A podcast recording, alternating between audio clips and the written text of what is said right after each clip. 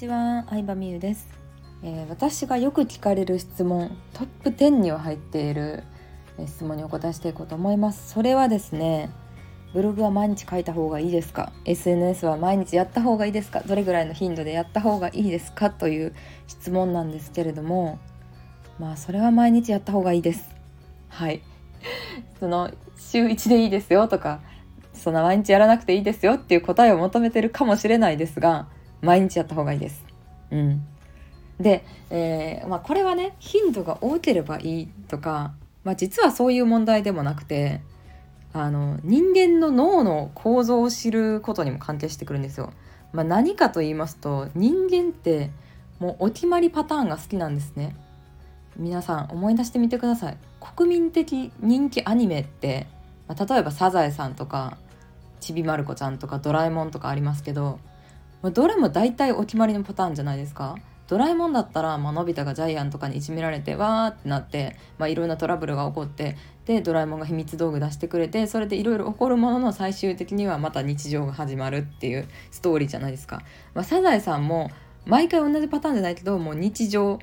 ねそんなにものすごい敵と戦ったりすることもなければごくごく普通の日常を10分アニメを3本ね、1回あたり3本の30分放送っていうのをもう何年も何年ぐらい続いてるあれ50年ぐらい続いてるんですかね40年50年ぐらい続いてるわけなんですけど長寿番組ってあの突飛なことも起こらないんですよ。もうお決まりパターンなんですね。水戸黄門とか半沢直樹とかも完全にそうだと思います。人気の出るものってそうなんですけど人間ってあのなんだろうな不定期っていうのを嫌うんですよね。うん。毎週もう週1回これがあるとか毎日目覚ましテレビみたいに毎日これがあるじゃんけんがあって占いがあってこういう芸能ニュースのコーナーがあってみたいな。で安心するらしいんですよ、うん、その安定したものっていう。やっぱ会社だってさこう定年まで勤められる会社がいいって思うしなんだかんだ人間って潜在意識では安定安心を求めてる毎回同じパターンを求めてるからそれもあってブログを更新したりしなかったりっていうのは読者さんにとって結構ストレスたまることなんですよね。うん、でサザエさんとかさ「ドラえもん」でもさこう毎週の普通の放送で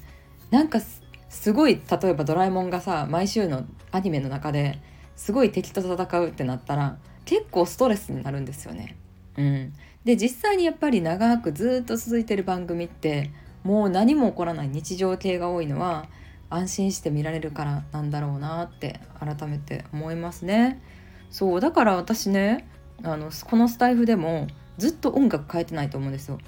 まあ、サムネちょっと最近いろいろテストしたりしてますけどサムネも基本同じなんですよ。それはお客さんに安心感を抱いてもらうためでもあるんですね。うん、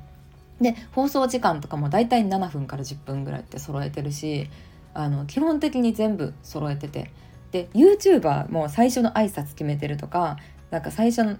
あのこういうなんだろうなこういうシーンの時にはこういう音楽って結構有名な人ってもう決め決まってるんですよね。うん、でそれってやっぱすごい安心するらしくてトップ YouTuber は絶対あの私が今話したことを意識してますねみんな。うん、なのでその最初の話に戻りますけどもう毎日できたら同じ時間に投稿っていうのがいいんですよね。うん、お客さんに精神的な不安を与えないっていう優しさだと個人的には思っててそんな感じでこのスタイフも毎朝7時に同じ BGM で同じサムネイルでで番号が1個ずつ増えていくみたいな感じでなんか変わらない良さっていうのを届けていきたいなと思います。もちろんその中ではこういう配信をするとアクセスが多いんやなとかこういうテーマがみんな好きなんやなとかでちょっとずつ改善はしていきますけどでも、うん、変わらない安心感を届けることそして配信者自体も無理せず続けていくことっていうのが、